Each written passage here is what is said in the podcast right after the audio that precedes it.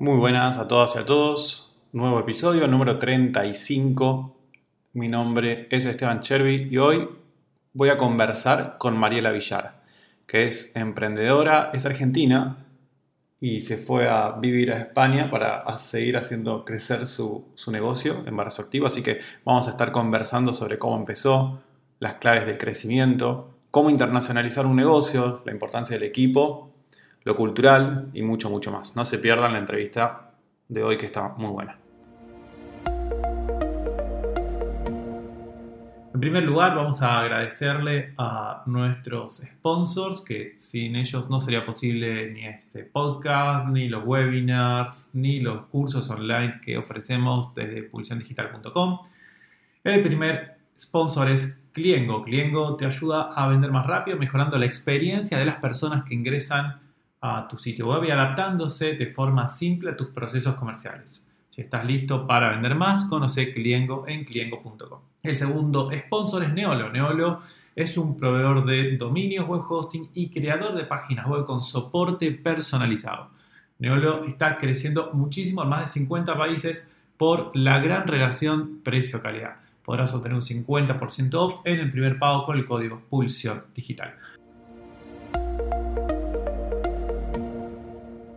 Hola Mariela, ¿cómo estás? Hola Esteban, ¿cómo están? Bien, bien, ¿qué tal? Muy bien. Bueno, gracias por acompañarnos en, un nuevo episodio. Hoy, bueno, contentos porque queríamos conocer un poco sobre la historia de, embarazo activo de tu empresa. De, eh, bueno, nos interesa a, muchos que, actualmente también estamos emprendiendo y otros que quieren emprender también, eh, para, bueno, aprender un poco.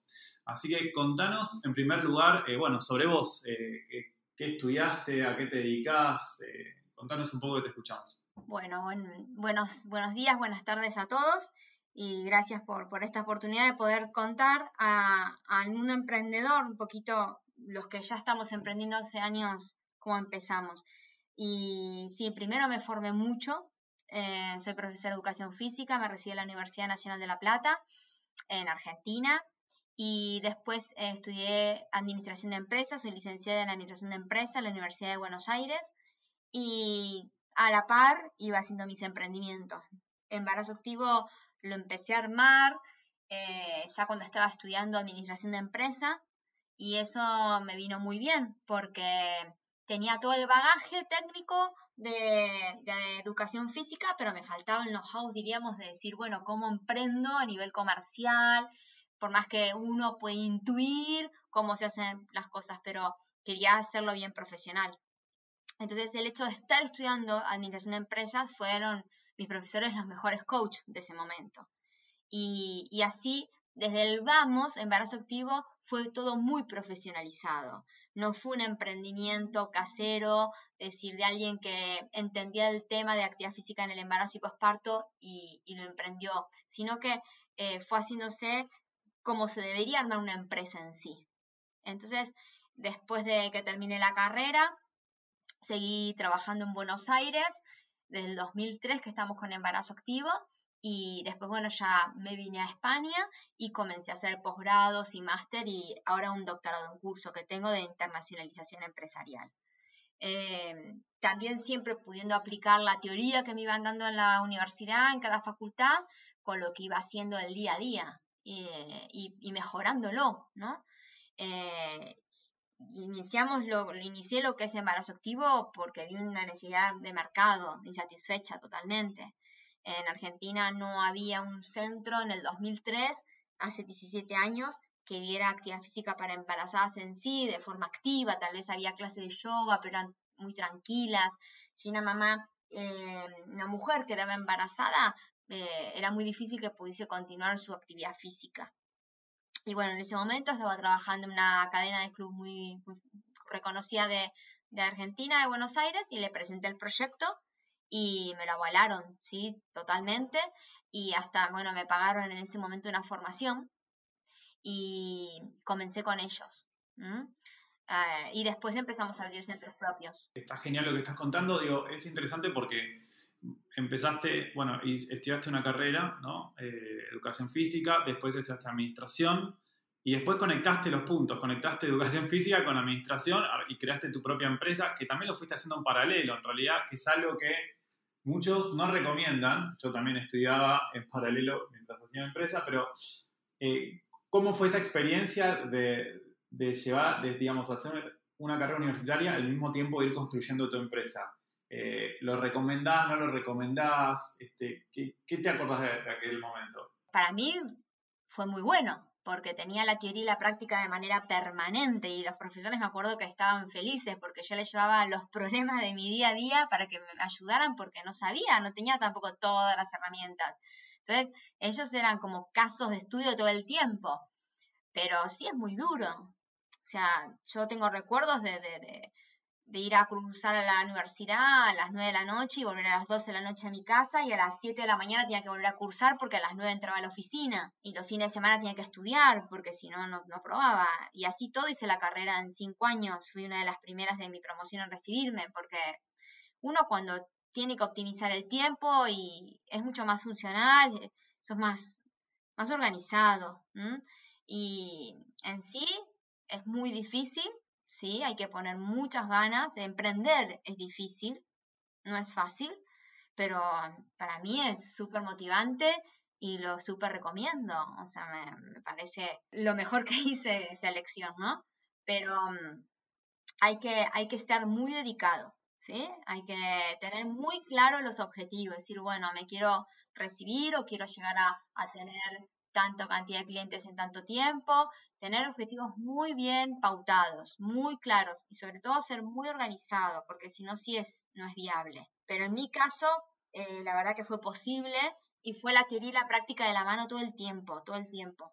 Y con un rubro que no, no era muy común emprender de esta manera, profesionalizándolo, como lo tratamos de hacer desde el inicio. Siempre tal vez eran las que tenían este tipo de emprendimiento, eran mujeres que tal vez habían tenido tres, cuatro, cinco hijos que, que trataban de ayudar a otras mujeres o matronas, pero no alguien desde el lado más profesional o, con una visión más de negocio, diríamos, y poder ayudar, sí, porque lo seguimos haciendo, pero de una forma más sistematizada y profesional. ¿Qué servicios brindan en, en embarazo activo?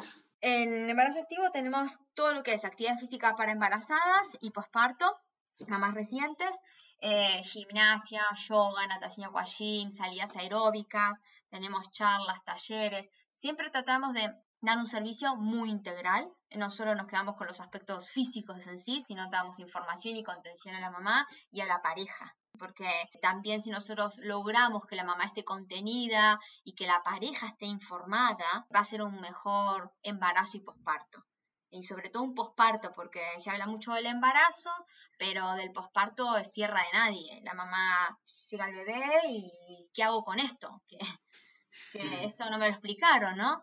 Porque todas las revistas hablan del embarazo, muestran una mamá súper bonita en la portada de la revista, pero lo que viene después no se suele hablar. Y, que se informe a la mamá mediante charlas, talleres, que las clases se hable también de temas que van a venir después, eso tranquiliza mucho también y baja el nivel de ansiedad de las mamás y de la pareja si la, si tiene, ¿no? De esa manera logramos que la mamá llegue en óptimas condiciones al momento del parto y tenga una mejor recuperación postparto, desde lo físico y desde lo emocional.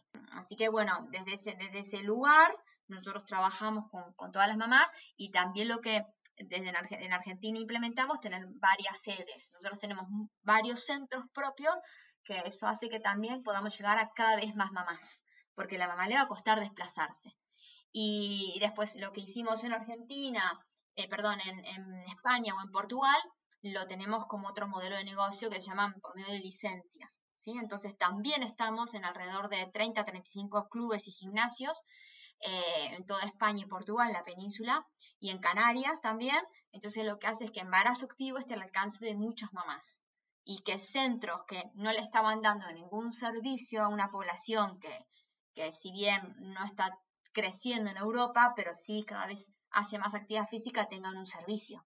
Está buenísimo porque nos contaste como la película, ¿no? Desde, desde el inicio hasta eh, la situación actual, o sea, cómo, cómo empezaste con, con, una idea y, y actualmente eh, esa idea, bueno, la, tenés como, está como súper clara, es una compañía que, está claro cuáles son los servicios que ofrecen, los profesionales que tienen, a qué mercado atienden, etcétera, y, inclusive en distintos países, que ese es otro desafío que, vamos a, tocar en un rato. Me interesaría saber, volviendo al principio, cómo fueron los primeros pasos. Es decir, desde que tuviste la idea o dijiste, bueno, quiero empezar con esto, hasta que tuviste los primeros clientes, pasó mucho tiempo, fue fácil, fue difícil. Te pregunto esto porque está un poco, eh, digamos, esta idea que, empujan mucho los medios tradicionales también, que es del el éxito de, de, la noche a la mañana, ¿no? Como tenés la idea, ejecutás y al día siguiente ya te fue bárbaro, ¿no? Pero, bueno, quizás hace falta mucho trabajo atrás, porque vos estás diciendo que, digamos, empezaste hace unos cuantos años. Entonces, eh, ¿cómo fueron esos primeros pasos? ¿Tuviste la idea cuánto tiempo pasó hasta que tuviste los primeros clientes, hasta que pudo ser un negocio autosustentable, digamos? ¿Cómo, cómo fueron esos primeros, eh, primeros meses, digamos, no? Sí, bueno, lo que acabas de mencionar, eso de tener la idea, trabajar y crecer, eso es muy lejos de la realidad. ¿sí? el crecimiento explosivo, eso no existe. Y tampoco lo creo, porque también todo lo que es explosivo también se, se derrumba enseguida.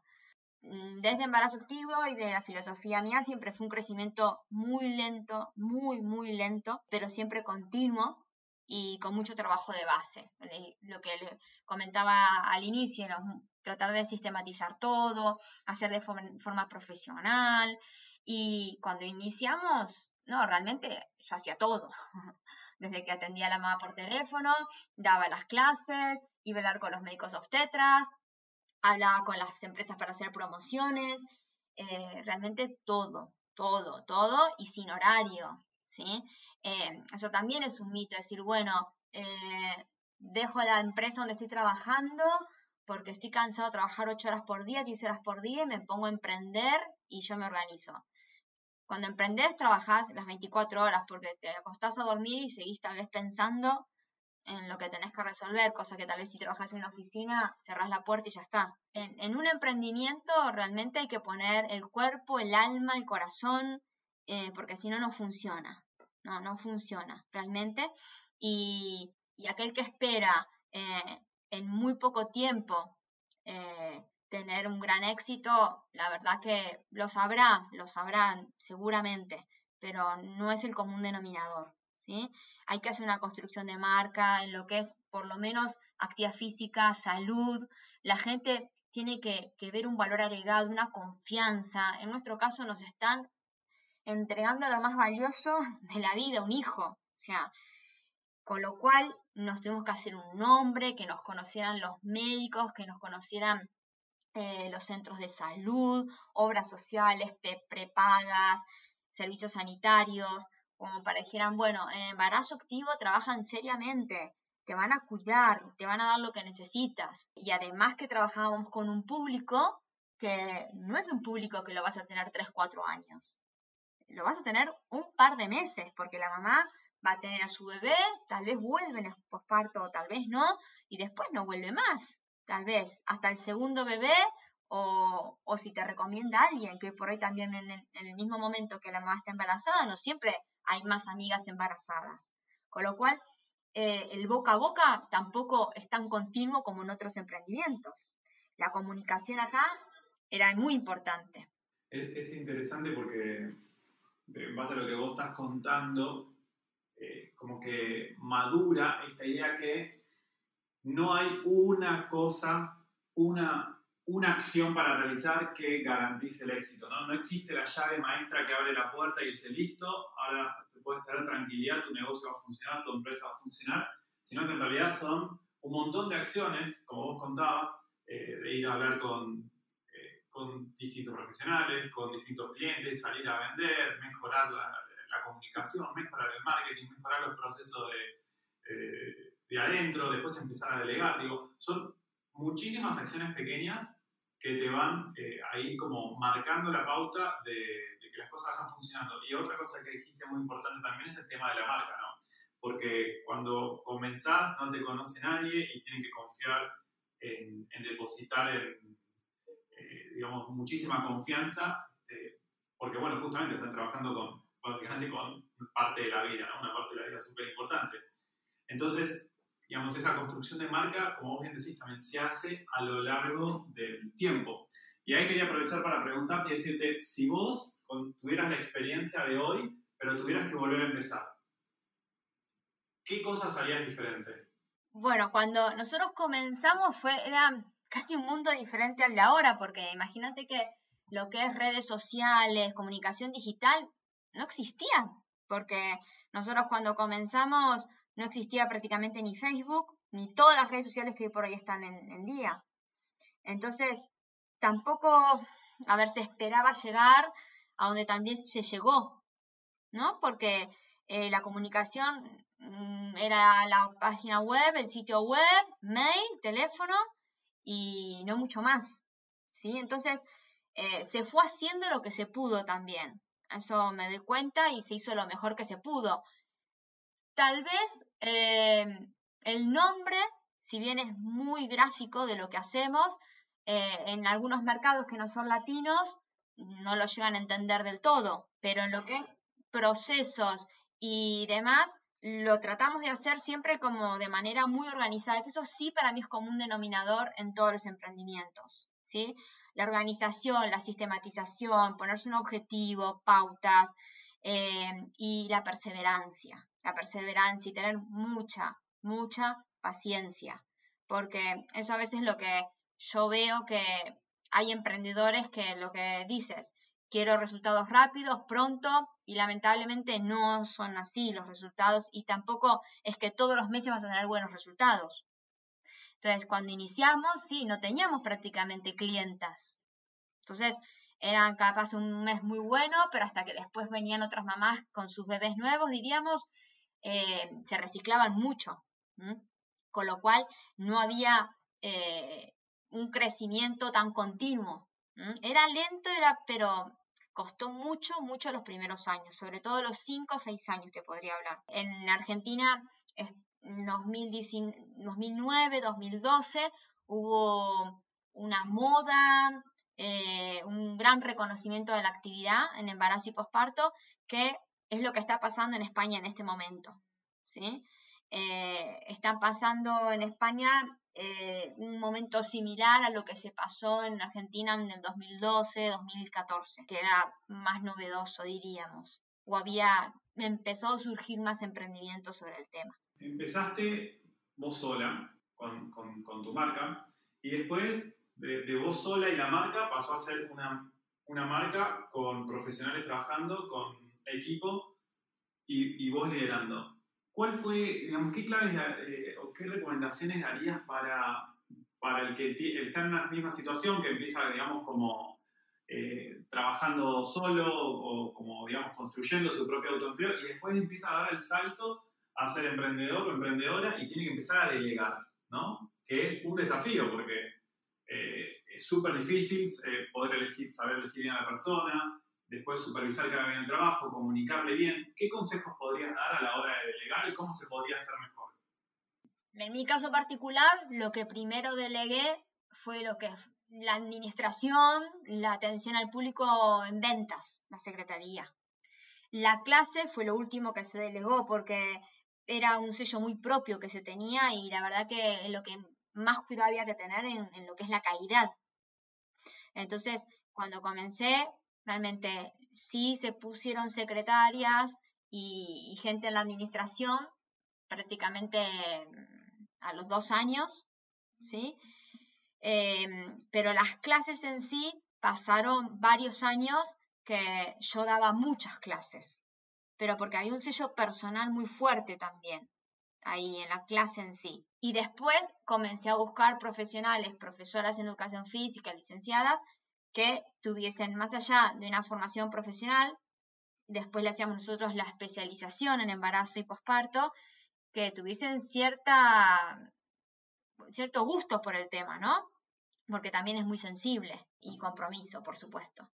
Y, y, así fuimos armando como el equipo de la gente que administraba, atendía al público o en la venta, las profesoras que daban la clase y otros profesionales que siempre estuvieron dando charlas y talleres. Y también me parece súper importante a la hora de, delegar o de sumar gente al staff o de actividades, que cada uno haga lo que corresponde.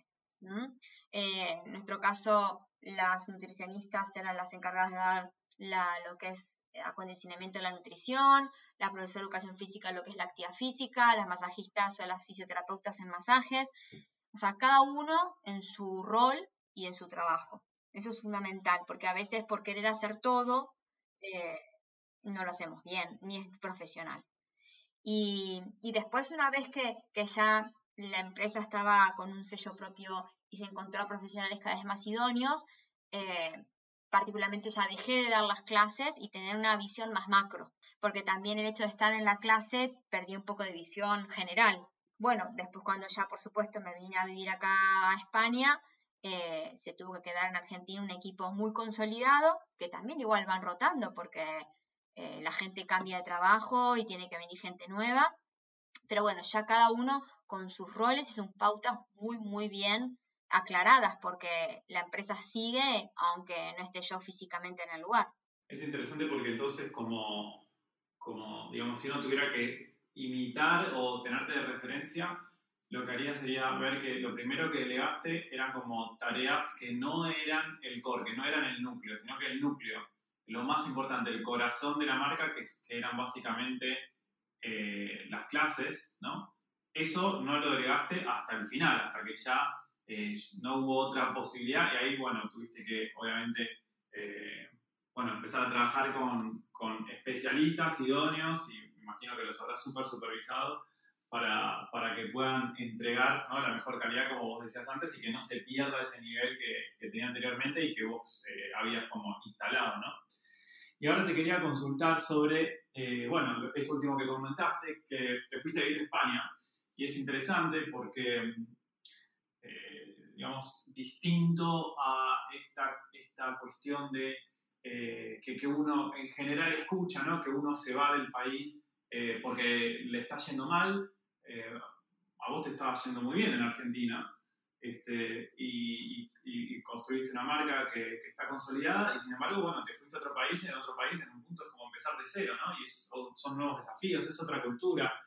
Contanos un poco cómo fue todo, todo este proceso de, de irte a, a España eh, y, bueno, y, bueno ¿qué, ¿qué, recomendaciones podrías dar, darte a vos misma inclusive unos, unos años atrás cuando todavía no te fuiste? Sí, a ver, em, por suerte, eh, cuando yo me vine para acá, nos estaba yendo muy bien y la empresa hoy por hoy sigue estando en Argentina y funcionando muy bien, por suerte también, porque hay un equipo excelente y ya está todo muy consolidado y profesionales que, que bueno, eh, lo están llevando muy bien y desde aquí también eh, se marcan pautas, por supuesto. que eso es fundamental para mí cuando uno emprende, ¿no? Eh, irse a otro país. Primero, lo que uno tiene que tener claro es que si la cuota de mercado que tenía en su país ya la tiene cubierta. Porque tenés que ver también eh, qué es lo que vas a ofrecer en el exterior y qué vas a ofrecer de diferente. Porque si en el exterior, en el país donde quieres implementar tu servicio o producto, ya lo están haciendo, ¿cuál va a ser tu diferencial? Si no, no tiene ni sentido. Em, entonces, en Argentina cuando, no, cuando me fui, la empresa sí, perfecto, funcionaba. Eh, no fue una necesidad de decir, bueno, me voy porque acá las cosas no funcionan y, tengo que armar la maleta para, para implementar en otro lado, sino fue netamente sí, para abrir nuevos caminos, crecer, eh, profesionalizar también lo que se estaba haciendo, porque ayudó muchísimo a que se profesionaran procesos de Argentina, contenidos que dábamos y Aquí en España se comenzó a armar otro modelo de negocio de formaciones y licencias. Entonces, lo que empezamos a hacer fueron formaciones a profesionales, comenzamos a trabajar con una cadena de clubes líderes en España y en Portugal, que estamos trabajando desde hace seis años con ellos y damos las formaciones corporativas y utilizan la marca, la licencia de embarazo activo y en el transcurso de todos estos años se fueron sumando otras empresas eh, que se han formado con nosotros y están utilizando la marca Embarazo Activo y la licencia. Y lo que logramos es que lo de Argentina creciera y lo de acá también se retroalimentara con lo de Argentina. Una internalización, más allá de lo económico, lo que te hace es crecer eh, en el país de origen, si has hecho bien las cosas, y en el país donde te implementas es bien visto también estar en otros países. Con lo cual, más allá de lo económico, hay un crecimiento de marca muy importante. Y nosotros internamente nos profesionalizamos muchísimo, muchísimo. Eh, yo además seguí estudiando, de hecho ahora estoy haciendo el doctorado en internalización empresarial, en economía y empresa, y eso también está haciendo que este proceso también se vaya mejorando día a día. Y lo mismo que les dije al inicio, tener las pautas muy claras, ser organizado, cuando llegas a un país nuevo que tenés que aprender todo aunque se hable tu mismo idioma, porque la cultura, las costumbres, los horarios de comida, las, fechas de vacaciones son diferentes, la organización es muy diferente de país a país. Hasta que entiendes la cultura, tienes que reorganizarte y ver cómo lo que estabas haciendo se va a insertar en eso nuevo, que eres tú la que te tienes que insertar, no la, la, población a tu proyecto. Entonces, hay que reacomodar todo y, y, ver si se puede seguir el mismo modelo de negocio o se hace otro. Nosotros, eh, como te digo, estamos con las formaciones profesionales y las licencias para clubes o centros de salud y nos está también funcionando muy bien, porque bueno, año a año vamos teniendo cada vez más, prácticamente como dije, estamos en 30, 35 lugares diferentes en toda España y Portugal, y llegamos a cada vez más mamás y la marca siendo cada vez más reconocida, que eso también es, es muy bueno, con ahora tenemos tres avales americanos en las formaciones, así que eso también da un nivel de confiabilidad muy importante para los profesionales que se forman con nosotros. Tenemos el Colegio Americano, la AFA, la NASP, eh, son sellos de calidad que hacen que, bueno, que el profesional, la empresa que nos contrata, ya sepa que nos auditaron. ¿sí? Ya todos nuestros contenidos por lo menos fueron mirados por esas grandes empresas que, que son como sellos de calidad. Entonces, bueno, poco a poco ¿sí? se va dando mejor servicio tanto a los profesionales como a las mamás que quieren contratarnos. Sí, sí, entonces es, es, importante también esta cuestión de buscar certificaciones, buscar reconocimientos en terceros que avalen la marca, sobre todo cuando uno está internacionalizando. Y algo que, que me pareció súper eh, también como para subrayar y que está detrás de, de todo lo que venís contando es esta cuestión de adaptar el servicio que uno ofrece al, al mercado de destino, ¿no? O sea, eh, no, digamos, eh, en embarazo activo no están ofreciendo exactamente el mismo servicio que ofrecen eh, en Latinoamérica, sino que tú tuviste que, que, pensar en adaptarlo al mercado local. Sí, además de, adaptarlo, sino que eh, le quisimos dar otro giro también a la empresa, ¿sí? no solo, diríamos, allá somos como más minoristas porque trabajamos con la mamá en sí, y aquí trabajamos con la mamá, pero dando la formación y el servicio para que lo implementen terceros, ¿sí? Em, ese fue el, modelo que elegimos, ¿no? Eh, sí, es súper importante adaptarse al lugar, a la cultura, tener mucha paciencia porque realmente los procesos de internalización no son fáciles. Y mm, por experiencia propia y porque justamente en el trabajo del doctorado, la tesis doctoral, acabo de entrevistar a 15 empresarios líderes del sector eh, de España, Portugal, Estados Unidos, México, Argentina, Chile, Colombia, y todos, la verdad, tienen el mismo discurso, ¿no? En el sentido de decir, la, la implementación debe ser acorde a la cultura del lugar, con mucha paciencia, la mayoría de las veces no sale bien, desgraciadamente, porque no es fácil eh, estar en un lugar donde no es el tuyo, donde muchas cosas no, se terminan de, entender.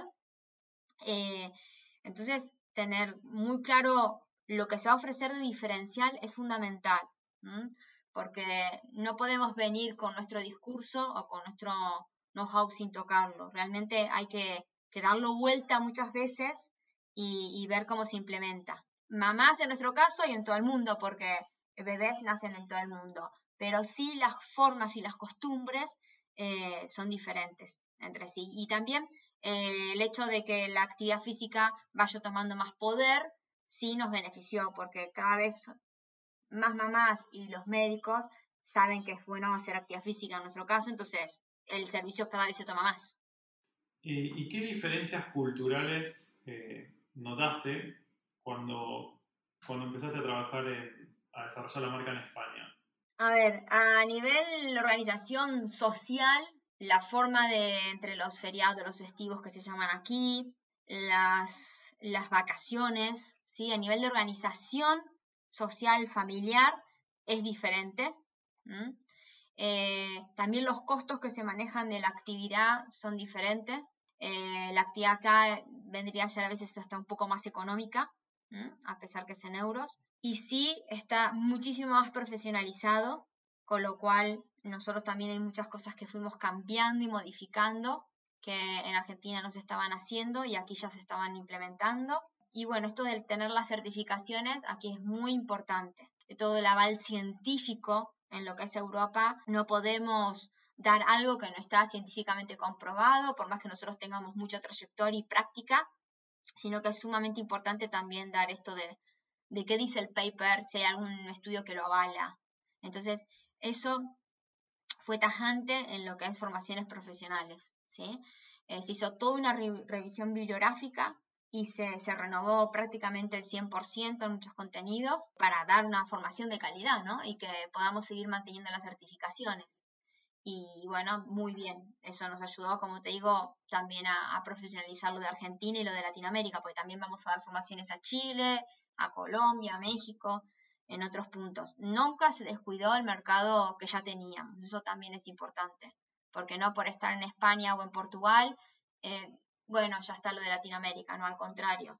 Todo se fue retroalimentando, con lo que acá se iba generando, también lo llevamos para allá. De esa manera pudimos optimizar todo muchísimo.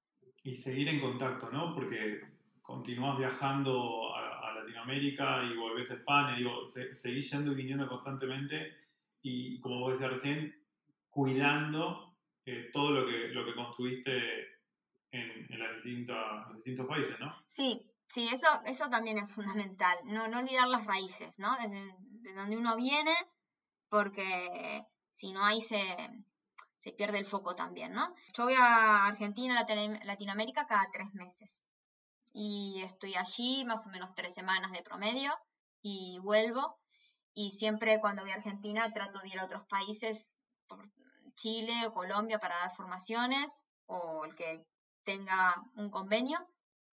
Y eso va, como digo, retroalimentando un mercado y el otro. Hace que también podamos sostener, porque si bien hay un equipo muy bueno trabajando, pero bueno, uno tiene que ir, ver, supervisar lo que se está haciendo, armar reuniones de equipo. También estoy muy de acuerdo y tratamos de llevarlo adelante en lo que es la formación interna del equipo.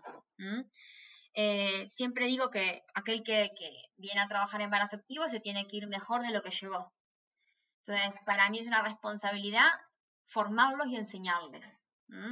Más allá de lo que ellos trabajan con nosotros, tienen que aprender de atención al cliente, ventas, tienen que aprender de lo que se da de la actividad en sí, formarlas integralmente también a las profesoras, a las secretarias, a las vendedoras, a las masajistas, eh, entonces también cuando voy se hacen reuniones de equipo, talleres, formación interna y eso realmente está teniendo un éxito increíble. Son muy agradecidas, muy agradecidas todas las profesoras, todos los profesionales y les encanta porque ven realmente un valor agregado más allá de, lo que ganan mensualmente.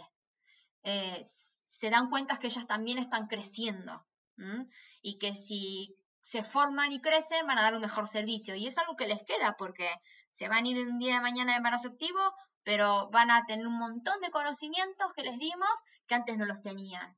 Y para mí es uno de los objetivos que yo me planteé con el recurso humano. Eh, el equipo tiene que estar formado, consolidado, y que tiene que estar contento con su honorario, pero que se sienta cómodo y que sienta que cada vez va creciendo porque si no tampoco tiene sentido, hoy por hoy también las generaciones de los más jóvenes, diríamos, eh, no solo la elección del trabajo por el dinero. Y, yo traté de darle mucho valor a la formación y, lo, valoran. Más allá después de, de valores agregados que le tratamos de dar, ¿no? Del día a día del trabajo que sea bueno. Y, eh, así que sí, lo que es el continuo ir y venir en Latinoamérica y Europa eh, va retroalimentando tanto el equipo de acá como el equipo de allá.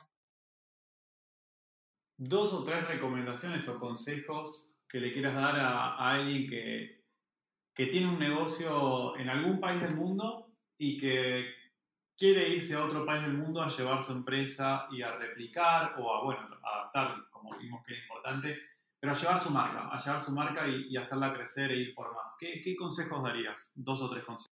Sí, primero, bueno, hay que diferenciar, ¿no? Si ese emprendedor, ese profesional, se va del país o quiere continuar el país, en nuestro caso como lo hicimos, y replicarlo, ¿no?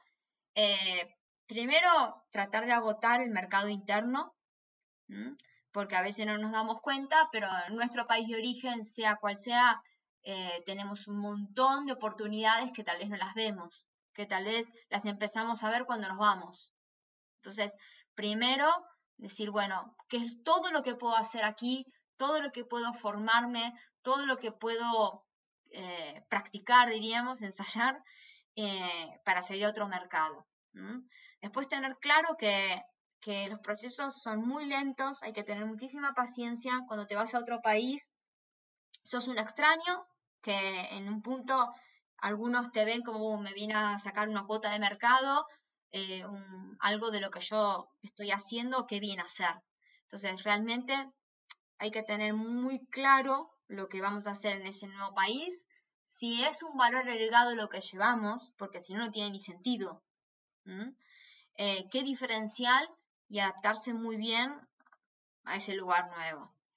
Eh, y como les vengo diciendo, ser muy organizado, porque realmente si no sos organizado a nivel financiero, económico, eh, y no tenés plan B, porque el plan A por lo general no sale, plan B y plan C, realmente las posibilidades de que vaya bien son muy bajas. Entonces, cuando se va a otro país, eh, no escaparse del que estamos, sino irse organizados eh, con contactos. Eh, yo creo muchísimo en el networking, o sea, eh, conocer gente, que no siempre con esa persona que estás vas a hacer un negocio o vas a sacar un rédito económico, pero sí tal vez eso te va a llevar a conocer a otra persona, te abre la cabeza, conoces nuevos emprendimientos que pueden unirse al tuyo, con lo cual para mí el hecho de tener una red de contactos es muy, muy importante. Mis primeros viajes, cuando llegué a España, el primer viaje que hice tuve 17 reuniones y las armé desde Argentina con personas que me fueron ayudando. Mm, era la primera vez que venía a Europa, realmente ese viaje no conocí nada, no conocí ni un monumento, pero bueno, mi objetivo era poder conocer gente eh, y ver cómo funcionaba todo acá ver qué era esto que a mí me llamaba la atención y que yo veía que se podía hacer algo. Entonces, bueno, después con los viajes fui conociendo un poquito más, ¿no? Pero eh, yo realmente quería ver cómo funcionaba el país, conocer, ver qué es lo que yo podía aportar. Entonces, la red que uno puede hacer de contactos es súper, súper importante. Y también cuidar los que ya tenemos. Eh, cuando viajo a Argentina, en Latinoamérica, trato de ir en momentos que sé que hay algún congreso o algo para poder estar presente, porque eh, estoy convencida que hay que seguir cuidando lo que hicimos, porque no tiene sentido sino tampoco seguir replicando, seguirse en otros lados y tampoco cuidamos lo que construimos. Porque los de allá, los de Argentina, miran lo que hacemos en España y la gente de España mira, aunque no lo creamos, lo que se hace en Latinoamérica. Y entonces me parece que eso hay que, hay que tenerlo en consideración. La red de contactos, hacer networking, ir a eventos, presentar tu proyecto, eso es importantísimo. Me parece que eso es lo que más hay que considerar y, y la organización, eh, en todos los niveles, todos los niveles, económico, financiero, dónde voy a vivir, vivir bien, porque cuando uno emprende no puede estar cansado, tiene que estar descansado y vivir bien, porque si no, no, no podés desarrollar tu proyecto. Con lo cual no hay que dejar ningún punto eh, libre albedrío, diríamos. Estuvimos hablando con Mariela Villar. Mariela, muchas gracias por eh, contarnos toda tu experiencia súper valiosa. Esperemos que, que le sirvan a, muchas emprendedoras, a muchos emprendedores. Si alguien te quiere contactar a vos o, bueno, conocer tu, empresa, tu marca, ¿por dónde lo pueden hacer? ¿A dónde lo pueden hacer? Bueno, el sitio web es www.embarazoactivo.com. Mi LinkedIn, bueno, es Mariela Villar. Eh, también tenemos, tengo Instagram Mariela Villar o Embarazo Activo. Y bueno, mi mail también, mvillar.embarazoactivo.com. Y lo que necesiten aquellos que estén emprendiendo, con todo gusto eh, los podría ayudar. Excelente. Entonces el triple o el triple W, ¿no? De las dos, de las dos maneras, para que puedan ingresar de las dos formas. Eh, desde donde nos estén escuchando. Bueno, muchas gracias de vuelta y nos encontramos en el próximo episodio de Pulsión Digital. Gracias, Mariela. Muchas gracias, Esteban.